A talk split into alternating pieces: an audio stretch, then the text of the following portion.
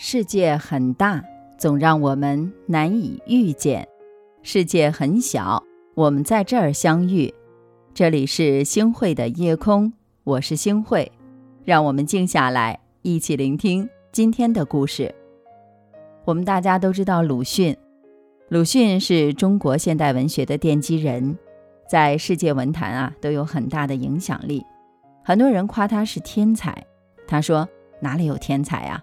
我是把别人喝咖啡的时间啊，都用在了写作上。成绩都是一点一点做出来的。是的，所有的优秀背后都是苦行僧般的自律。那我们可能会说，哎，为什么要这么自律呢？导演姜文在拍摄《邪不压正》的时候，谈到为什么要选彭于晏做主角，他说。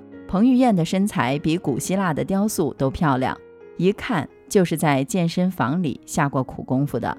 他一定极度自律，而自律会让人自由。康德也说过，所谓自由，不是随心所欲，而是自我主宰。只有能够控制自己，才能拥有选择权，掌控自己的人生。鲁迅和许广平结婚之后，搬到上海。上海当时的物价很高，而鲁迅却丝毫不受影响。他平日总是穿普通布制的长衫、棉袍，脚踩老式中国布鞋。平日自己一个人外出，经常搭公交或者是步行，很少叫车。说到吃，就更不讲究了。虽然喜欢吃点老酒，但下酒之物不过菜蔬、豆腐干儿、煮蚕豆。花生之类的，虽然烟瘾很大，却常年吸劣质烟。好烟只用来待客。鲁迅家中任何杂物，包括一张包装纸、一段小绳子，都不会轻易的丢掉，都要物尽其用。很多人会问：“哎呀，鲁迅他老人家为什么这么抠啊？”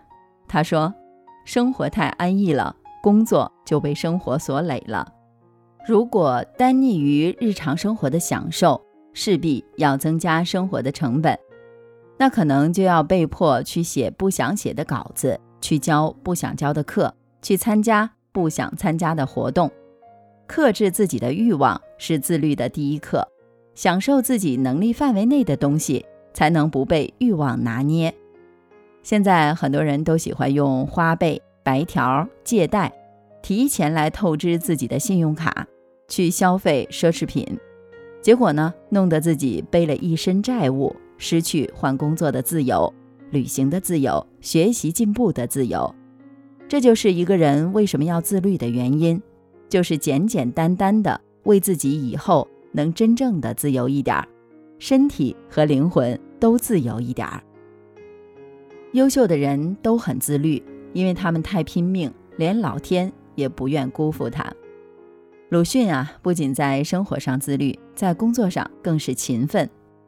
鲁迅先生每天晚上会客之后呢，都要半夜了，别人都睡下了，他依然在工作；别人都要起床了，他才开始小憩。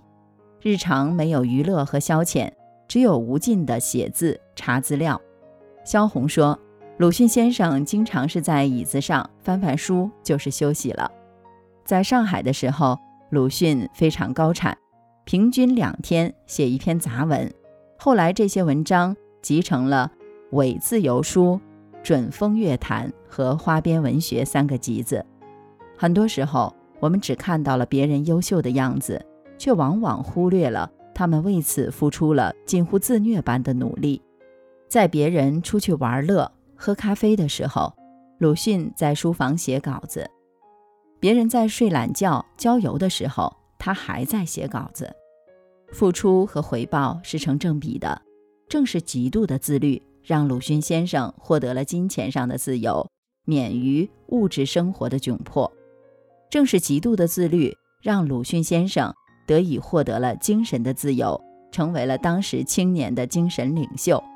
正是极度的自律，才成就了这位中国现代史上伟大的文学家。是啊，越自律就会越优秀。人和人的差距是一点儿点儿的拉开的。别人一个微不足道的好习惯，日积月累，就可能达到我们无法企及的高度。鲁迅小的时候家道中落，年幼的鲁迅一边到学堂上课，一边要给父亲买药。有一次早上上课，因为买药耽误了，鲁迅迟到了，先生呢就把鲁迅骂了一顿。鲁迅也没有去争辩，默默地在桌子上刻了一个“早”字。以后的日子当中，父亲的病啊更重了，家里的担子也更重了。天不亮，小鲁迅就要起床，奔波在当铺和药店之间。但是鲁迅却再也没有迟到过一次。童年的经历让鲁迅在时间的规划和处理上都极为严苛。他说。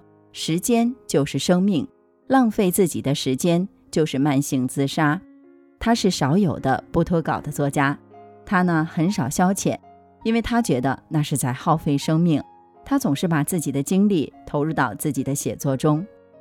每个人都可以决定自己怎样活，有的人自由散漫，有的人全力奔跑，而人生到最后能够登顶远眺的人。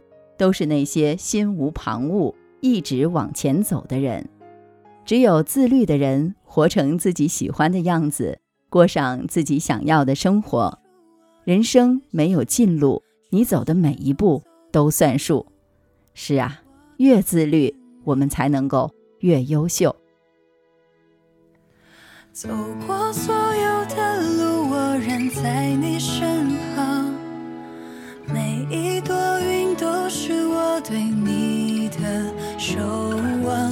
小小欢喜陪我们一起经历成长，全新的小世界正等你前往。我的爱属于你，而你属于明天。我会目送你的背影渐渐走远，多么希望你有幸福。灿烂的人生，简单的、纯粹的、畅快的小世界。感谢您的收听，我是星慧。